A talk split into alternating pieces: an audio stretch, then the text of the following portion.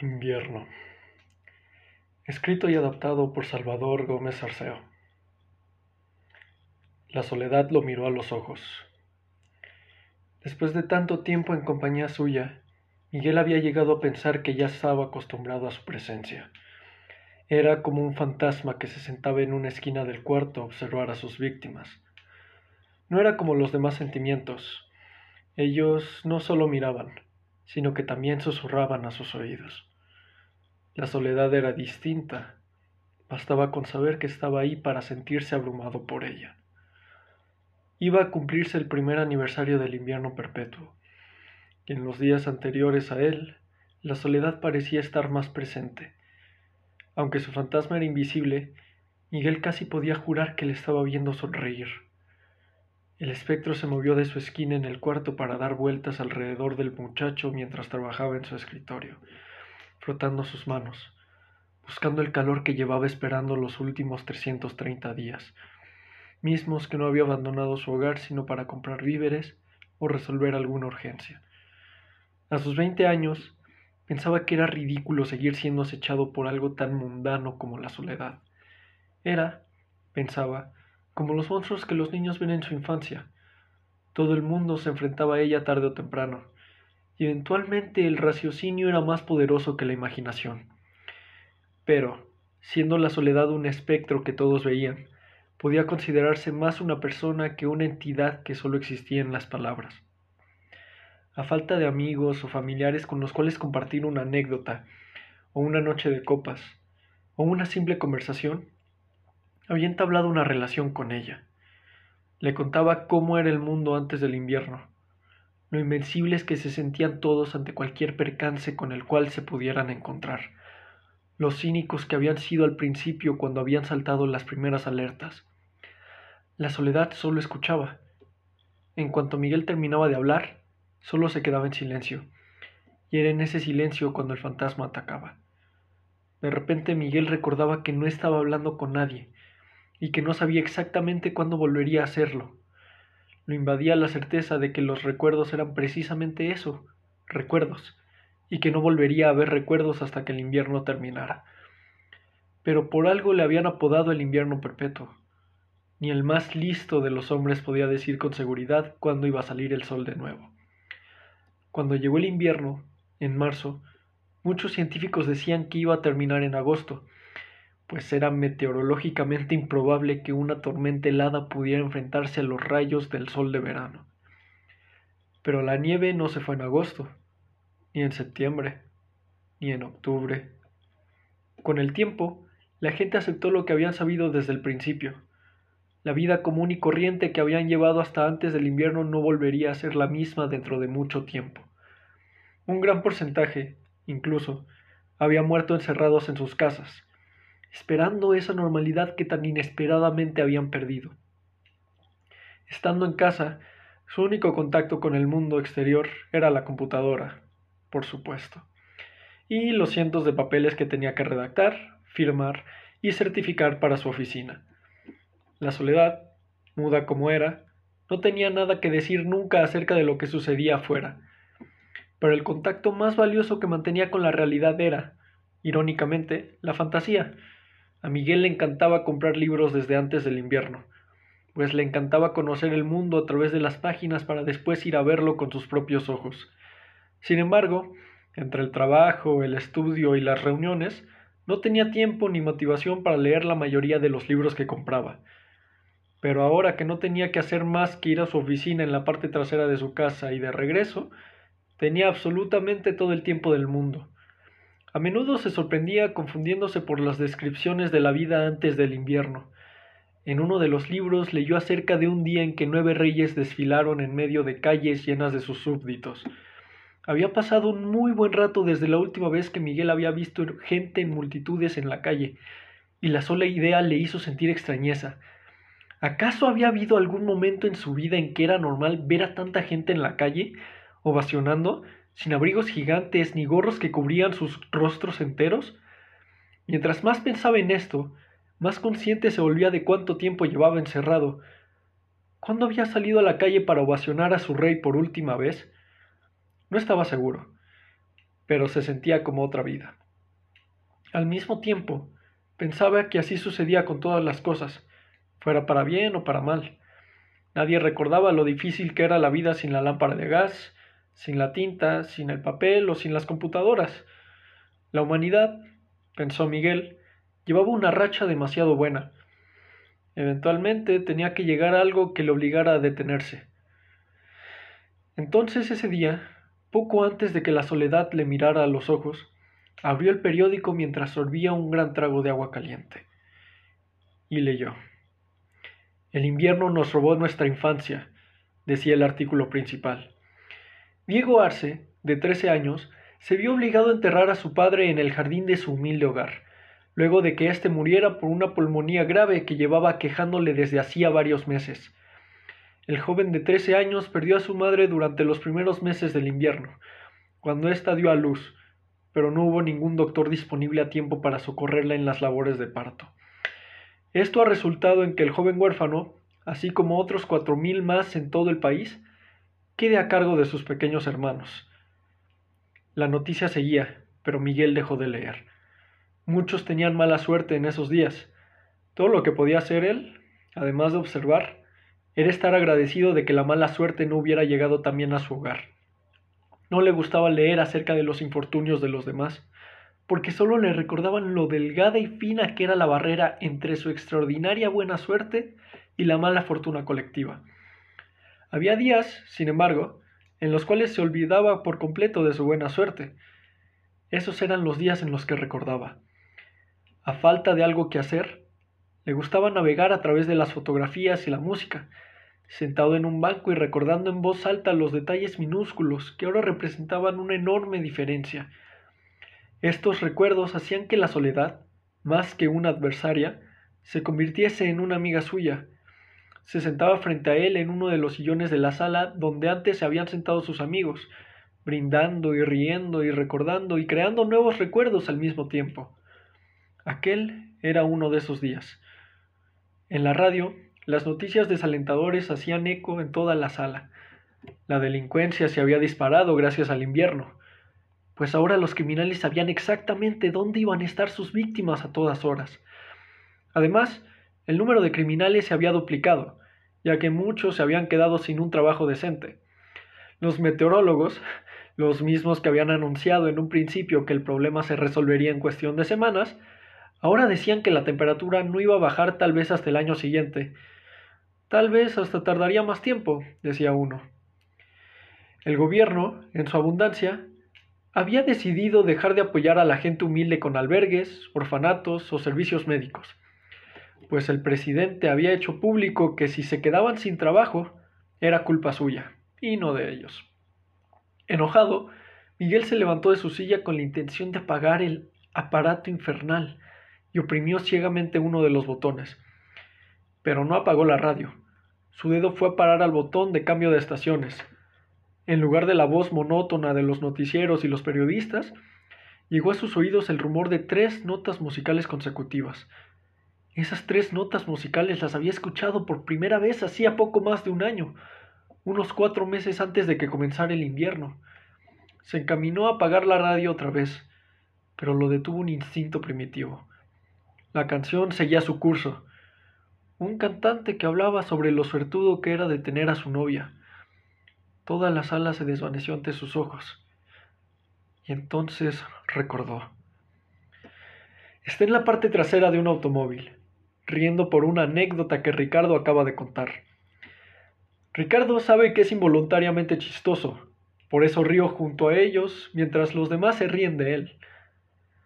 Acaba de contarles lo vergonzoso que fue la primera vez que tocó ante una audiencia en vivo con su banda cómo el cantante estaba tan ebrio que no tuvo reparo en insultar a la multitud en cuanto le empezaron a gritar que se bajara.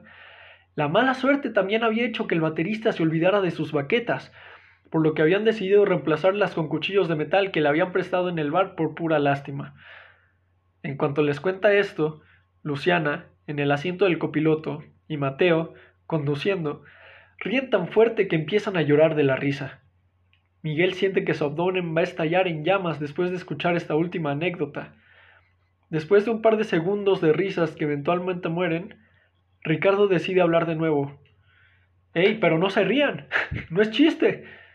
Esto desata otra ola de carcajadas en el auto. Algo tiene el tono lastimero de la voz de Ricardo, o lo involuntariamente graciosa que es la historia de su vida, que hacen que Miguel se ría sin parar. Entonces se vuelven a quedar callados. Esta vez a nadie se le ocurre ningún remate lo suficientemente chistoso como el anterior. Miguel asoma la cabeza por la ventana, hacia la universidad, el lugar donde ha vivido los últimos dos años. Ahí ha dormido, ha llorado, ha comido y ha hecho prácticamente todo lo que se puede hacer en una casa. Aunque a veces la odia, no puede evitar quererla. Acaban de terminar el último examen del último semestre de la carrera. Ni siquiera él sabe cómo ha llegado tan lejos. Hace apenas tres años no se sentía capaz de resolver ni una ecuación básica de preparatoria. Ahora ha cursado tres cálculos en una ingeniería. ¡Una ingeniería! Se pregunta cómo ha llegado hasta aquí. Pero de repente mira a su alrededor, a las personas que le rodean.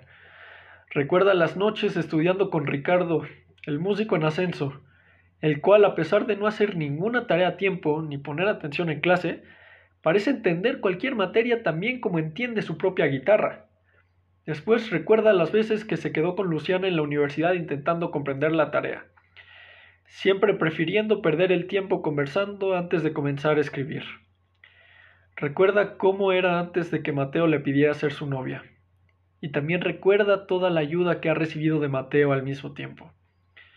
Entonces concluye que ha llegado lejos gracias a la gente en aquel automóvil y a nadie más. Entonces susurra una oración de agradecimiento por haberlos encontrado. En cierto modo sabe que es ridículo, pero pocas veces se siente tan feliz como en aquel momento. En el trayecto hacia un restaurante de mala muerte con cuatro amigos saliendo de la universidad. Es un momento diminuto, pero enorme al mismo tiempo. Todo esto cruza su mente en una fracción de segundo, pero no les dice que está agradecido. En lugar de eso, prefiere preguntar, Hey, Mateo, recuérdame, ¿a dónde iremos a comer? Eh, Ricardo se voltea, un poco extrañado. A la fonda de don Pedro, claro. ¿O a dónde esperas ir? Luciana voltea a ver a Mateo con esos ojos de cazadora que solo usa cuando tienen una conversación escondidas. Todos en el grupo saben que Luciana detesta ir a la fonda de don Pedro. Miguel también la detesta, pero él no lo dice en voz alta. Mateo solo ríe. Hoy es una ocasión especial, anuncia Mateo ceremoniosamente. ¿Y cómo por qué sería eso? pregunta Ricardo. Cielos, no lo sé. Acabamos de terminar el último examen del último semestre de ingeniería. No sé, tal vez sea eso. Miguel y Ricardo palpan sus bolsillos al mismo tiempo. Ellos también tienen conversaciones sin decir ni una palabra. Cuando se miran a los ojos, se hablan sin mover los labios. ¿Tú tienes dinero para otro lado? pregunta Ricardo. Eh, justo te iba a pedir prestado a ti, replica Miguel. ¿Cuánto tienes tú? Miguel palpa su bolsillo, contando mentalmente las monedas que pasan por sus dedos. Este, no mucho. ¿Y tú? Ricardo mueve las manos hacia sus bolsillos y le demuestra que están completamente vacíos. Por eso te iba a pedir a ti, no se preocupen por el dinero. Esta vez yo invito, dice Mateo, que ha aprendido a interpretar las conversaciones que tienen los otros dos. Entonces mira a Luciana y espera a que ella sienta para continuar hablando. No les he dicho, pero por fin conseguí un trabajo. ¡Hey! Eso es impresionante. Muchísimas felicidades. grita Ricardo, genuinamente impresionado por su amigo. ¡Qué buena! Y eres todo un hombre, dice Miguel, inclinándose en su asiento para darle un par de palmaditas en la espalda. Normalmente, ninguno de los cuatro se permite ser sentimental frente a los otros tres. Es otro acuerdo silencioso al que han llegado durante cuatro años de una amistad cercana. A menos, claro, que la situación lo demande. ¿Qué puedo decir? Se los debo todo a ustedes, dice Mateo, a quien normalmente le gusta reírse de las personas que son cursis. Por un momento a Miguel le parece raro escuchar algo tan profundo venir de él. No recuerda cuándo fue la última vez que dijo algo así. Pero sin embargo, está agradecido de escucharlo. El resto del auto se queda callado. solo suena el breve eco de la radio, tres acordes de guitarra consecutivos que Miguel no ha escuchado nunca, que se repiten unos cuatro compases antes de que el vocalista comience a cantar. Miguel no sabe cómo se llama esa canción, pero está seguro de que va a buscarla en cuanto llegue a casa aquel día. Solo voy a decirlo una vez, continúa Mateo. Sin ustedes, este periodo de mi vida habría sido insoportablemente difícil. Al principio de la carrera creía que no podría resistir ni un semestre aquí. Y oficialmente ya acabamos. Así que se los agradezco. Y mi familia se los agradece también. Y no lo diré de nuevo. Otra vez silencio. Miguel pone atención a la letra de la canción intentando asimilar lo que su amigo acaba de decir. El cantante habla sobre lo suertudo que es de tener a su novia con él. El cantante le agradece a su novia haberlo elegido entre todas las personas que hay en el mundo. En su voz se escucha la gratitud, la alegría que siente. Es muy parecido a lo que está sintiendo Miguel. Tanta alegría y gratitud que no puede expresar ninguna de las dos en palabras. Cielos, si me hubiera duchado hoy, ahora mismo te abrazaría, dice Ricardo. Después de la carcajada, la conversación sigue y toma mil caminos distintos, cada uno más divertido que el anterior. Hablan de los profesores que más han odiado y las peleas que Ricardo normalmente tiene con ellos. También hablan acerca de lo que harán el verano, preguntándose si va a ser más difícil que la universidad. Recuerdan en voz alta las primeras fiestas en la universidad, de lo gracioso que era ver a Ricardo en el karaoke creyendo que podía cantar cuando en realidad no hacía más que dar alaridos de ebrio en el micrófono y desesperar a todos. El recuerdo que más le gusta a Miguel es el de la primera conversación entre Mateo y Luciana, el cual, claro, fue una pelea. En el primer día de la carrera, en la clase de filosofía, se conocieron gritándose el uno al otro porque no se ponían de acuerdo con quién había sido el primer filósofo. ¿Quién diría que después de tantos gritos llegarían a ser una pareja tan tierna? dice al final del recuerdo. Llegan a un pequeño restaurante poco antes de las dos. Aunque es pequeño, es un lugar muy bonito que tiene un aroma agradable. En un rincón del restaurante escuchan voces conocidas. Miguel se adelanta un poco para ver si encuentra a los dueños de esas voces, cuando escucha que le llaman. ¡Eh, Miguel! ¡Acompáñanos! En la mesa de la esquina están todos los compañeros de su clase, o casi todos.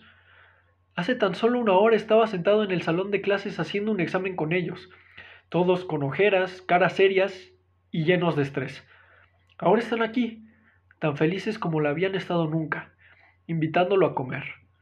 Luciana, Mateo y Ricardo vienen detrás de él y comienzan a saludar amistosamente a todos.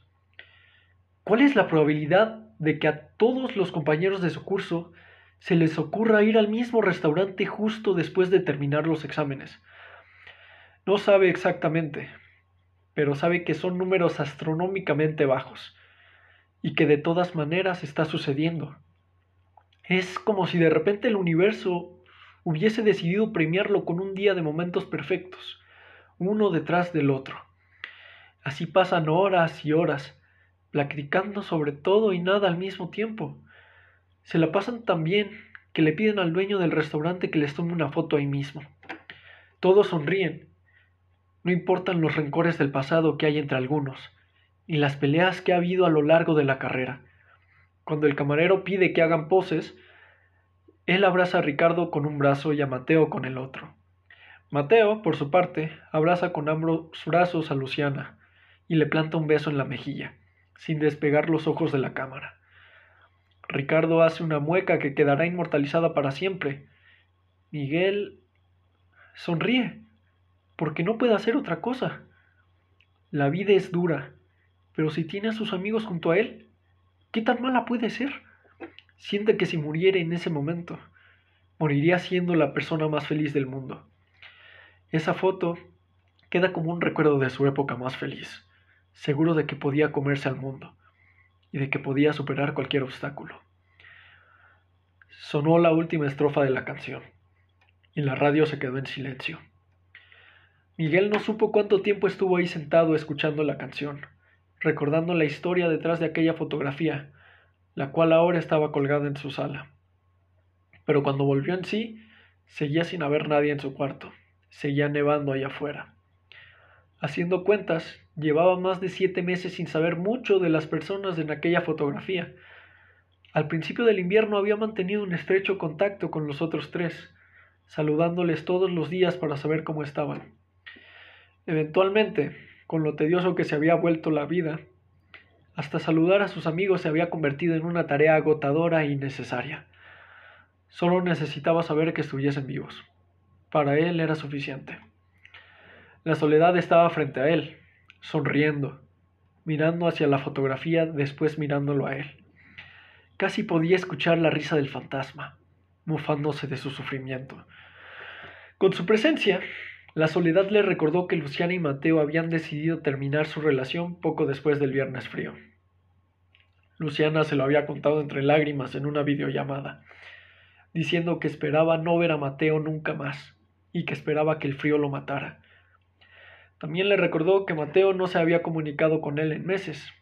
La última conversación que habían sostenido había sido para el cumpleaños de Miguel, en septiembre. Y después la soledad le recordó a Ricardo. Miguel todavía se acordaba del día de julio en que recibió el mensaje. La mamá de Ricardo estaba enferma en su cama y necesitaba un medicamento urgentemente.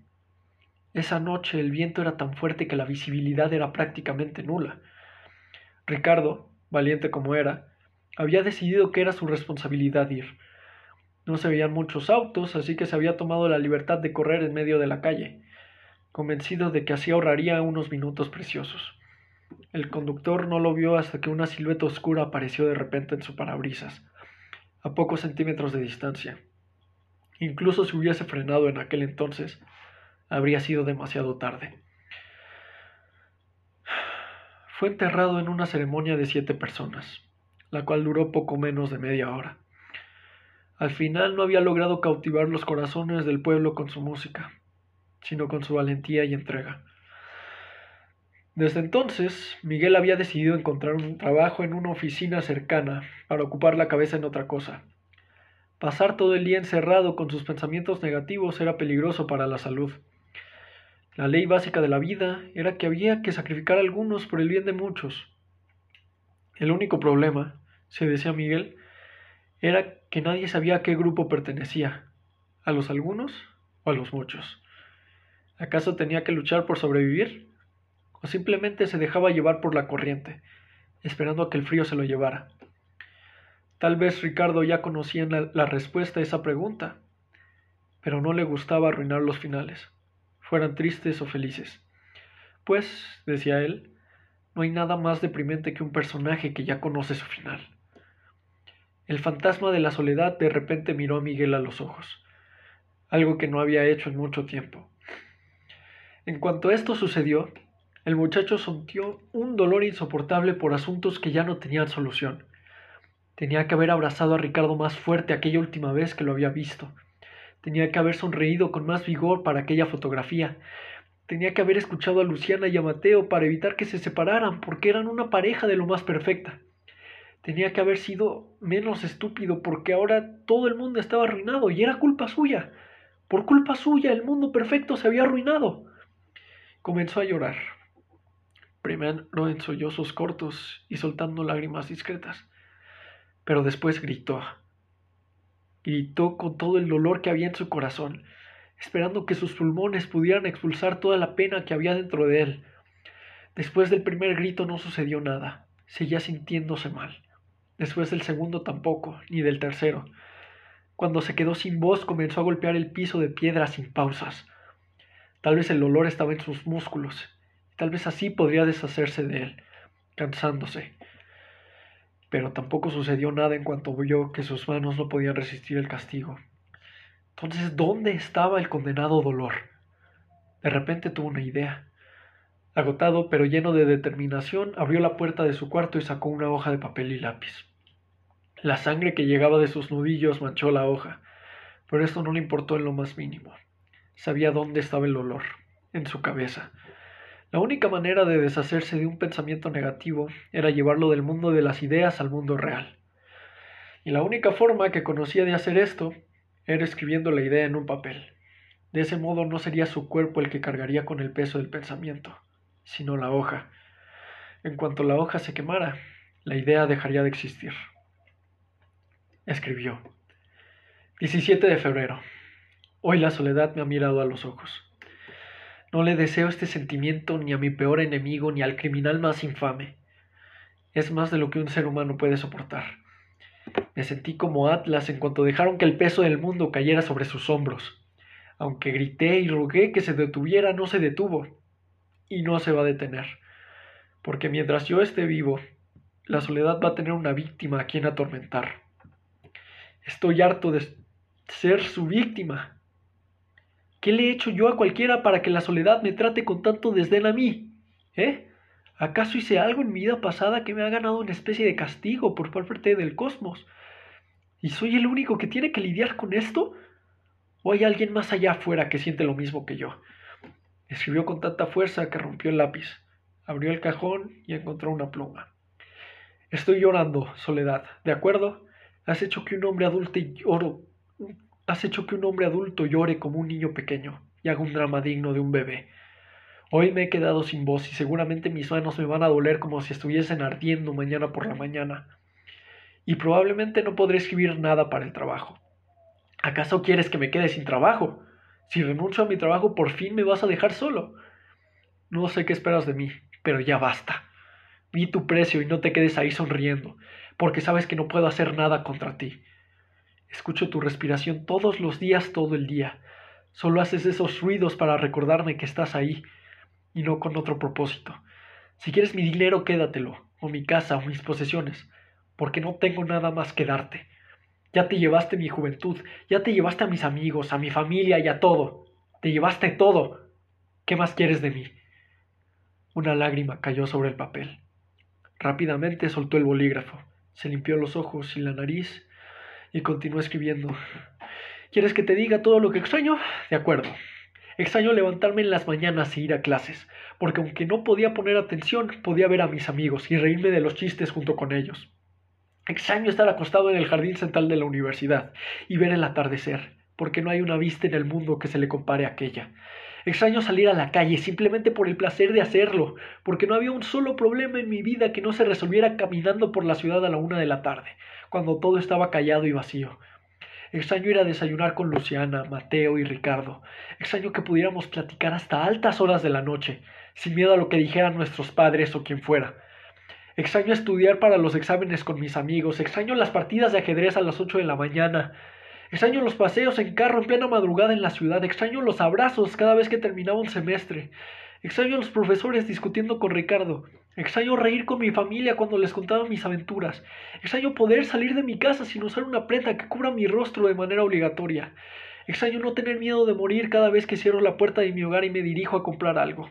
Pero sobre todo, extraño mi juventud porque aunque puedo recuperar muchas de las otras cosas, no puedo recuperarla a ella. Te la llevaste para siempre, y aunque el invierno terminara mañana, no me la podrás devolver. Y estoy confundido, porque ni siquiera sé por qué lo haces. No sé si el sufrimiento humano te vuelve más grande o poderosa, o si te vas a extinguir en cuanto dejemos de sentirnos solos. Solo sé que estás sobre la tierra para volvernos miserables a nosotros, y no tienes otro propósito. Así que, ¿sabes algo? La más miserable al final del día serás tú, porque eventualmente mi soledad va a terminar, y tú no podrás seguirme después. Tú vas a seguir aquí hasta que no quede nadie a quien atormentar. Así que supongo que la que ha perdido eres tú. Miguel dejó salir un largo suspiro acompañado de lágrimas. Estaba agotado. Llevaba escribiendo un largo rato y la mano acalambrada por fin le pidió clemencia. Se volvió hacia atrás, listo para ver a la soledad sonreír ante otro intento inútil de deshacerse de ella. Pero no había nadie ahí. Se quedó ahí llorando un largo rato, tan largo que ni siquiera supo cuándo se quedó dormido. A la soledad a veces le gustaba atormentarlo con sueños de su pasado, que le hacían recordar que iba a despertar para encontrarse en el presente. Pero esta vez no soñó con nada, ni con nadie en específico. Solo se vio a sí mismo en un campo de trigo que se extendía hasta donde alcanzaba la vista. No había absolutamente ningún indicio de civilización o de compañía a su alrededor. Pero en cierto modo, esto le daba paz. Si hubiera mucha gente ahí, pensaba, arruinaría la armonía del campo con el cielo. Estaba feliz y no necesitaba decírselo a nadie. En el sueño solo estaban él y el mundo. No hacía falta otra cosa.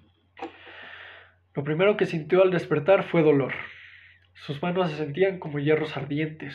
Algo cansado, intentó masajear la izquierda con la derecha, cambiando de posición solo cuando una le dolía más que la otra.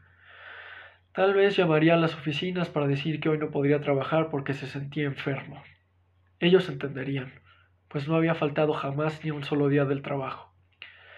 Pero en la parte de atrás de su cabeza sintió un extraño cosquilleo que no había sentido en mucho tiempo, como si una mano invisible hubiera hecho soplar una brisa caliente sobre él. Se sentía húmedo, pero no podía recordar haber dejado un vaso de agua que se pudiera haber caído en la noche sobre él. Calor, concluyó. Estaba sintiendo calor. Abrió los ojos y miró hacia la ventana. Quitó la humedad del cristal con su manga, tan emocionado como un niño en Navidad. El marco de madera estaba atorado por el agua, pero Miguel sacó fuerzas de algún lugar en su interior suficientes para que pudiera abrir la ventana. Por la costumbre, cerró su abrigo para evitar que una corriente de aire frío le golpeara directamente en el pecho. Pero no llegó ninguna corriente de aire frío. El cielo estaba completamente azul y la nieve se estaba derritiendo. La soledad se había ido y el invierno, el invierno había terminado.